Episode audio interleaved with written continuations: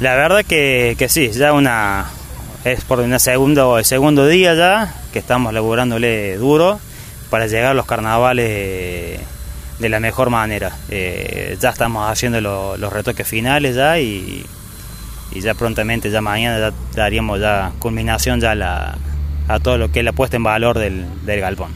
Lucas, ¿cómo surgió la idea de revalorizar este, este parte del predio?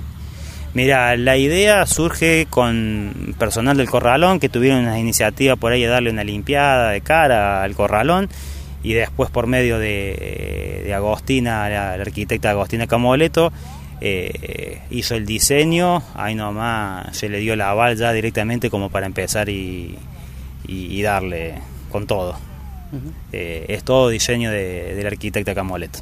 Con un diseño vanguardista, mucho colorido bastante colorido y estamos más o menos ya como en concordancia también con los carnavales, ¿no? Y dándole un poco de valor a, al centro cívico, ¿no?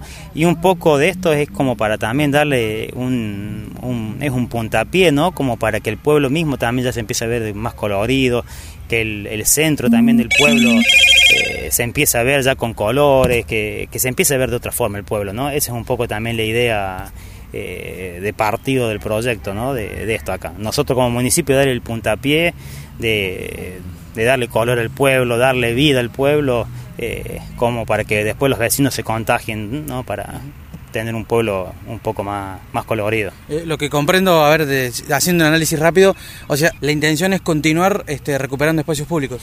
Exactamente, esto estaría muy bueno que se pudiera continuar después con, la, con lo que son todas las plazas de, de los barrios, ¿no?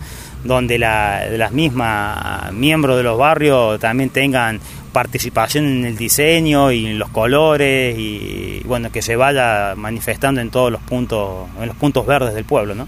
Lucas volviendo aquí al predio del, del, ex club de abuelos un tema que fue discutido no discutido sino que fue preguntado en estos días por las redes sociales finalmente el techo se va a pintar Finalmente el techo ya está un 75% pintado, mañana lo que quedaría de la mañana quedaría ya concluido, estaría ya finalizado el techo.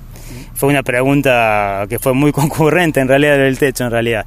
Eh, hay que tener en cuenta que siempre fuimos de, menor a mayor, eh, porque todo esto se ha hecho con esfuerzo propio, de en realidad mano de obra que han venido a colaborar, mucha, mucha participación tenemos de, de gente que ha venido de forma voluntaria a venir a colaborar. Entonces dependíamos un poco de eso, eh, por lo cual llevó siempre a ir de menor a mayor. el techo no estaba en los planes, pero como estábamos viendo que eh, con los tiempos estábamos muy bien, eh, se le dio pintura completo al galpón. Lucas, y del lado paralelo de la ruta con la identidad del pueblo. Exactamente, ¿no? Por lo menos que el que no, no sabe en qué pueblo está sepa que diga este es Pozo del Molle, mira qué lindo Pozo del Molle, ¿no?